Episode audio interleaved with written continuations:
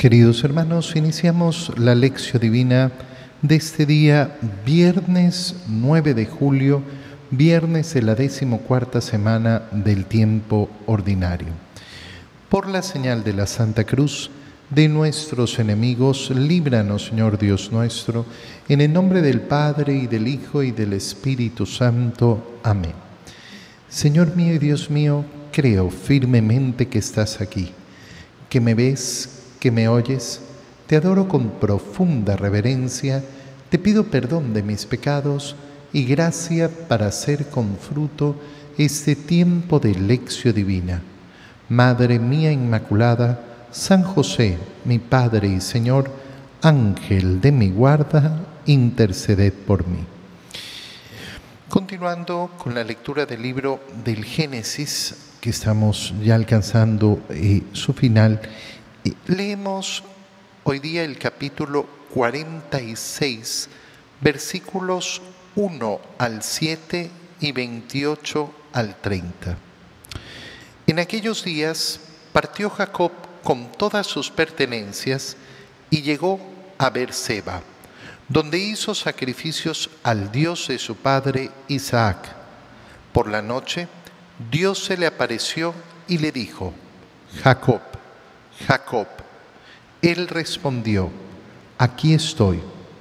El Señor le dijo, yo soy Dios, el Dios de tu Padre. No tengas miedo de ir a Egipto, porque ahí te convertiré en un gran pueblo. Yo iré contigo allá. José te cerrará los ojos y después de muerto, yo mismo te haré volver aquí. Al partir de Berseba, los hijos de Jacob hicieron subir a su padre a sus y a sus pequeños y a sus mujeres en las carretas que había mandado el faraón para transportarlos. Tomaron el ganado y cuanto habían adquirido en la tierra de Canaán y se fueron a Egipto. Jacob y todos sus descendientes, sus hijos y nietos, sus hijas y nietas. Jacob mandó a Judá por delante para que le avisara a José y le preparara un sitio en la región de Gosén. Cuando ya estaban por llegar, José enganchó su carroza y se fue a Gosén para recibir a su padre. Apenas lo vio, corrió a su encuentro y abrazándolo largamente se puso a llorar. Jacob le dijo a José, ya puedo morir tranquilo, pues te he vuelto a ver y vives todavía. Palabra de Dios. Estamos hoy día delante de una escena fundamental en la historia de la salvación. Y es, eh, y digo fundamental, ¿por qué? Porque, ¿cómo te imaginas la historia de la salvación? Si no tuviéramos en esa antigua alianza esa salida de la esclavitud de Egipto, esa liberación de esa esclavitud de Egipto. Y vemos cómo inicia esa esclavitud en Egipto. Inicia no como esclavitud, sino Jacob y toda su familia, todos sus hijos, siendo llevados en los mismos carros del faraón. ¿Por qué? Porque es el padre de José quien gobierna, quien administra Egipto, en nombre como ministro del faraón. Este es el modo efectivamente en que se va a realizar la historia de la salvación. Y esto es sumamente importante porque, fíjate cómo empieza esta parte del Génesis que hemos leído. Jacob ofrece un sacrificio al Dios de su padre Isaac. Y en la noche Dios se le aparece y le dice, yo soy el Dios de tu padre, no tengas miedo de ir a Egipto. No tengas miedo de ir a Egipto, suena a, bueno, todo va a estar bien, yo, yo voy a controlar todo. Y sin embargo, eh, efectivamente sabemos que la historia eh, es de terror.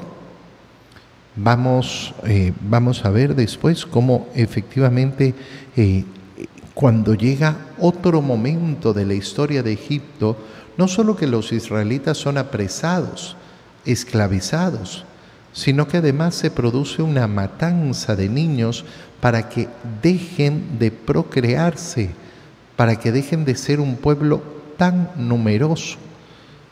Son situaciones sumamente graves. ¿Cómo es entonces que el Señor le dice, no tengas miedo? Porque ahí te convertiré en un gran pueblo. Recuerda cuál ha sido la promesa a Abraham. Recuerda cuál ha sido la promesa a Isaac. Yo te voy a convertir en una gran nación. Tus descendientes serán incontables, tan numerosos como las estrellas. Y después la segunda promesa del Señor es la posesión de la tierra de Canaán. Bueno, resulta que ahora se produce el contrario. A ver si lo, lo entendemos con claridad.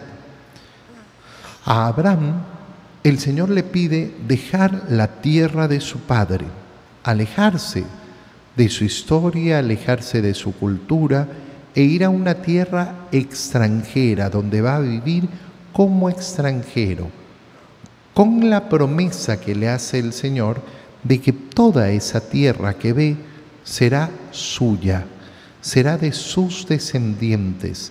Esa es la tierra prometida. Esa promesa que se mantiene en Isaac, se la vuelve a hacer ahora el Señor a Jacob. Pero resulta que para volver a, a, esa tierra, para tomar esa tierra donde ya estaban viviendo, ahora tienen que salir de ahí. Esto en la lógica humana es absurdo. Señor, me prometiste esta tierra, me dijiste que salga de mi tierra, que deje la tierra de mi padre y venga aquí para tomar posesión de esta tierra. Ahora a mis descendientes los sacas de esa tierra para después hacerlos volver. ¿Cómo podemos entender el camino de la salvación que realiza el Señor? ¿Cómo podemos entender esto? Bueno, en primer lugar, entendiendo que nosotros para cumplir la voluntad de Dios y poseer la gracia que el Señor nos quiere otorgar, no tenemos que tener apegos. No tenemos que tener apegos a las cosas, porque los apegos son los que quitan efectivamente esa libertad que permite caminar con soltura, que permite caminar ligeros para poder cumplir la voluntad de Dios. No, no, pero ¿cómo me voy a ir de aquí si esta es mi tierra, esta ha sido mi tierra siempre? No tengas apegos. Oye, esto lo podemos ver, eh, lo podemos ver tantas y tantas veces en la vida, ¿no? No, yo, yo no me voy a mudar de mi casa porque esta ha sido mi casa toda mi vida. Yo no me hallo en ningún otro lado que no sea mi casa porque mi casa... El corazón apegado. Bueno, ahora te toca irte. Ahora te toca cambiar. Ahora la vida ya es otra. Bueno, agarro y me voy. No pasa absolutamente nada. Cuando uno cree que la vida depende de estar amarrado a un lugar, de estar amarrado a las cosas, de estar amarrado a las personas, entonces nunca logra caminar el camino del Señor. Nunca. Qué bonito es recordar que el camino que nosotros tenemos que seguir es el camino de la cruz, porque es el camino de Cristo. Y Cristo para llegar a la cruz ha subido sin nada. Nada. Ni siquiera el vestido que le fue arrebatado.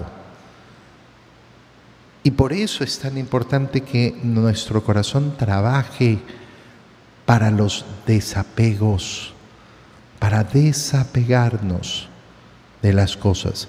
Desapegarse de las cosas no significa tener un corazón frío, no, no, no, significa tener un corazón indiferente.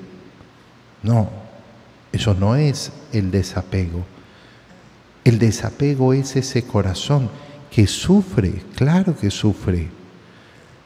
Ese corazón que efectivamente tiene ese cariño, pero sabe poner en orden, orden. ¿Por qué? Porque siempre pone prioridades. ¿Qué es lo más importante? ¿Qué es lo que vale más? Aquello que parece una locura, además. ¿Cómo, cómo es este camino de salvación? Lo hizo salir Abraham de la tierra de sus padres para ir a la tierra prometida. Ahora Jacob lo saca de ahí para después volverlo a regresar. Bueno, así son los caminos del Señor. Los caminos del Señor no se trazan según la lógica del hombre. Por eso el camino del Señor se camina con confianza en el Señor. Porque si nosotros confiamos solo en lo que nos parece a nosotros lógico, entonces nos atrapamos y nos esclavizamos en esa lógica que siempre va a ser tan, tan limitada, tan pequeña y tan limitada. Cuando llega Jacob finalmente a Egipto, es recibido por su hijo José, y se produce ese encuentro tan bonito, ese encuentro tan maravilloso entre ese padre que quería tanto a su hijo, ese hijo que creía muerto y ese hijo que fue arrebatado de los brazos de su padre. Claro, tenemos aquí esa imagen del reencuentro entre el padre y el hijo. Y siempre hay que recordar que cuando en las Sagradas Escrituras tenemos esas imágenes de reencuentro entre el Padre y el Hijo. Lógicamente que la Escritura nos hace ver esa maravilla de la reconciliación, esa maravilla del reencuentro con el Padre y cómo el Padre tiene todos sus anhelos en ese reencuentro. Pareciera, pareciera una, una brutalidad, ¿no? Bueno, pero nosotros no podemos comparar a Jacob con Dios. Jacob está diciendo, ahora sí me puedo morir en paz. Ya te he vuelto a ver, hijo mío. Bueno, esta es una manera de expresar efectivamente el anhelo que tiene el Padre por sus hijos, el inmenso anhelo que tiene el Padre por sus hijos. Nuestro Señor nos lo va a describir con más claridad en esa parábola del Hijo pródigo, de ver a ese Padre buscando, ansioso, y después a ese Padre feliz, rebosante de dicha por la llegada del Hijo. Qué bello es tener en nuestro corazón el deseo del encuentro permanente con el Padre. En el Evangelio, continuando con la lectura del Evangelio de San Mateo, leemos el capítulo 10, versículos 16 al 23. En aquel tiempo Jesús dijo a sus apóstoles, Yo los envío como ovejas entre lobos. Sean pues precavidos como las serpientes y sencillos como las palomas. Cuídense de la gente porque los llevarán a los tribunales, los azotarán en las sinagogas, los llevarán ante gobernadores y reyes por mi causa. Así darán testimonio de mí ante ellos y ante los paganos.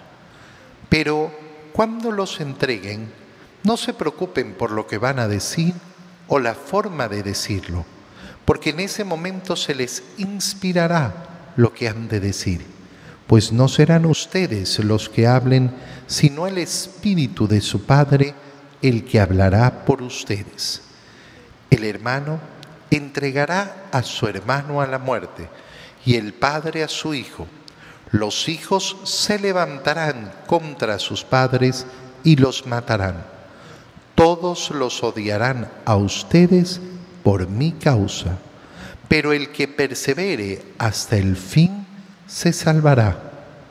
Cuando los persigan en una ciudad, huyan a otra. Yo les aseguro que no alcanzarán a recorrer todas las ciudades de Israel antes de que venga el Hijo del Hombre. Palabra del Señor. Recuerda que estamos leyendo justamente esa escena del envío misionero que hace el Señor de sus doce discípulos. Hemos venido los últimos tres días leyendo justamente ese envío que ha iniciado. Yo les doy la potestad de arrojar a los demonios y de curar las enfermedades. Y después de que se ha mencionado a esos doce apóstoles del Señor, a, esos, a ese grupo de los doce, el Señor los envía, los envía a predicar y a anunciar el Evangelio. Les ha dicho que no se preocupen de llevar absolutamente nada y ahora continúa el Señor explicando esa misión. Yo los envío como ovejas entre lobos. Como ovejas entre lobos. ¿Cómo se realiza la predicación del Evangelio? Así, como ovejas entre lobos. La predicación del Evangelio no es, por tanto, una conquista de fuerza la predicación del Evangelio no se va a realizar jamás por la imposición y por la fuerza. Fíjate bien porque son muchos, muchos, muchos los mitos que hay en relación a la historia. Y a la gente le gusta pensar que puede resumir la historia en una sola idea, en una sola, eh, en, eh, en, una sola, eh, en un solo pensamiento, así muy ligero. La conquista de América fue terrible porque le impusieron a los indígenas la fe que no tenían. Mentira. Profunda mentira. Profundísima mentira. De aquel que de la historia lo que conoce es la vulgar película que se vio y cree que puede sacar de ahí un conocimiento de historia. No, yo, yo vi una película que no sé qué era terrible. Oye, es interesante, profundo, bello, leer efectivamente cómo se desarrolló esa evangelización de nuestro continente. No, pero los españoles hicieron horrores. Sí, sí, sí, puede ser. Efectivamente, que se hayan cometido grandes injusticias y que ha habido hombres malos a lo largo de la historia. No me vas a decir que eso es una novedad. Uy, gran novedad. No, es que hay, hombres que se comportan mal y son perversos con otros. Contemplar. Contemplar, por ejemplo, cuáles eran las instrucciones de la iglesia para la conquista de las almas. Y la conquista de las almas es como nos lo dice el Señor, como ovejas entre lobos. No es por la fuerza, es con el deseo de transmitir la fe, un deseo ardiente, un deseo profundo, pero siempre como ovejas entre lobos. Y es así como se debe realizar la evangelización también hoy. No porque hay lobos significa que no la vamos a hacer. No es que el mundo rechaza al Señor, rechaza a Cristo, rechaza a los cristianos, el mundo no quiere escuchar nada que venga de los católicos. ¿Y cuál es la diferencia? ¿Cuál es la diferencia con respecto a lo que te ha dicho el Señor? Como ovejas entre lobos. Y por eso, sean precavidos como las serpientes y sencillos como las palomas. Mira qué bonita mezcla de estas dos. Precavidos, es decir, astutos. No sean ingenuos, no sean tontos. Hay que ser precavidos. Ah, es que yo andaba, andaba pajareando y no me di cuenta. No, siempre precavidos, siempre atentos. ¿Por qué? Porque la maldad de los hombres es muy grande y uno tiene que estar con los ojos siempre abiertos. Ser oveja no significa ser tonto. Ser oveja significa justamente siempre seguir al Señor, ser pacífico. La oveja no es un animal que anda buscando la batalla ni la guerra con otros animales. No es un depredador de otros animales. En ese sentido, efectivamente, no, andamos buscando la contienda ni la batalla. Esto es importante también para temas que son verdaderamente importantes. ¿Por qué? Porque nosotros tenemos que defender el Evangelio, sí, pero nunca como guerrilleros. Y a veces también hay comportamientos que parecen más de guerrilleros. Hay personas que por defender los valores del Evangelio comienzan a comportarse como si fueran de la guerrilla. No, porque nosotros estamos enfrentados contra este bando que está tratando de hacer estas cosas y estamos... Cuidado. Cuidado porque si tú perteneces a la guerrilla católica, te equivocaste. Te equivocaste. No, no, no es de guerrillero ovejas, ovejas entre lobos, no tontos, precavidos como las serpientes, astutos como las serpientes, pero a la vez sencillos, sencillos como palomas, no buscando planes complejos ni complicados para poder imponer el Evangelio en el mundo no, es que yo tengo un plan estratégico para que entonces toda la gente se convierta y abra los ojos.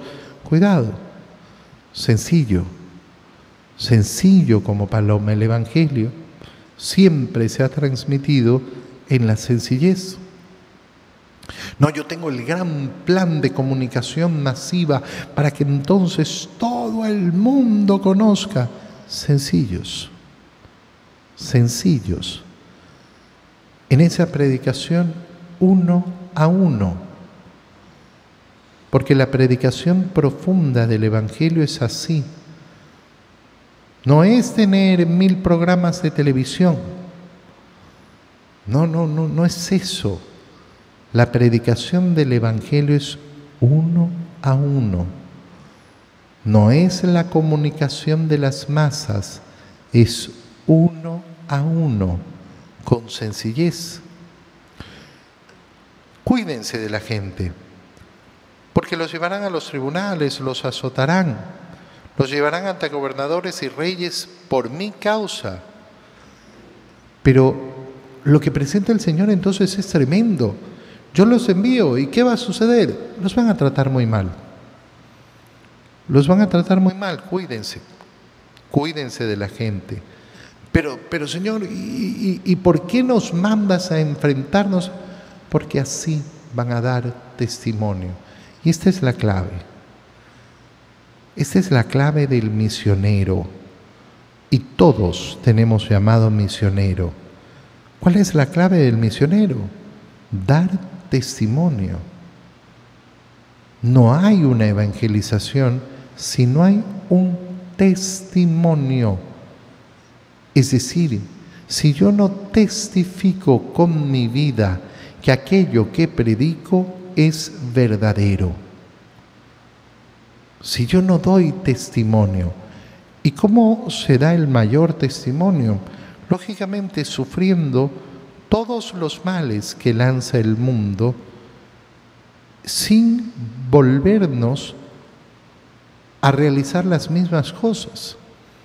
En otras palabras, no devolviendo mal con mal, sino devolviendo al mal el bien.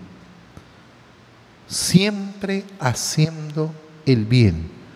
Así es como se da testimonio. Y viene otra parte importantísima porque el Señor les dice cuando los lleven a los tribunales, cuando los acusen, no se preocupen de lo que van a decir o la forma de decirlo, porque en ese momento se les inspirará lo que han, que decir, lo que ustedes van a tener que decir en ese momento para defender, defenderse. Pero mira, mira qué importante la palabra, se les inspirará. Aquí hablamos efectivamente de esa acción del Espíritu Santo que inspira. Bueno, nosotros sabemos que efectivamente los evangelios son escritos inspirados.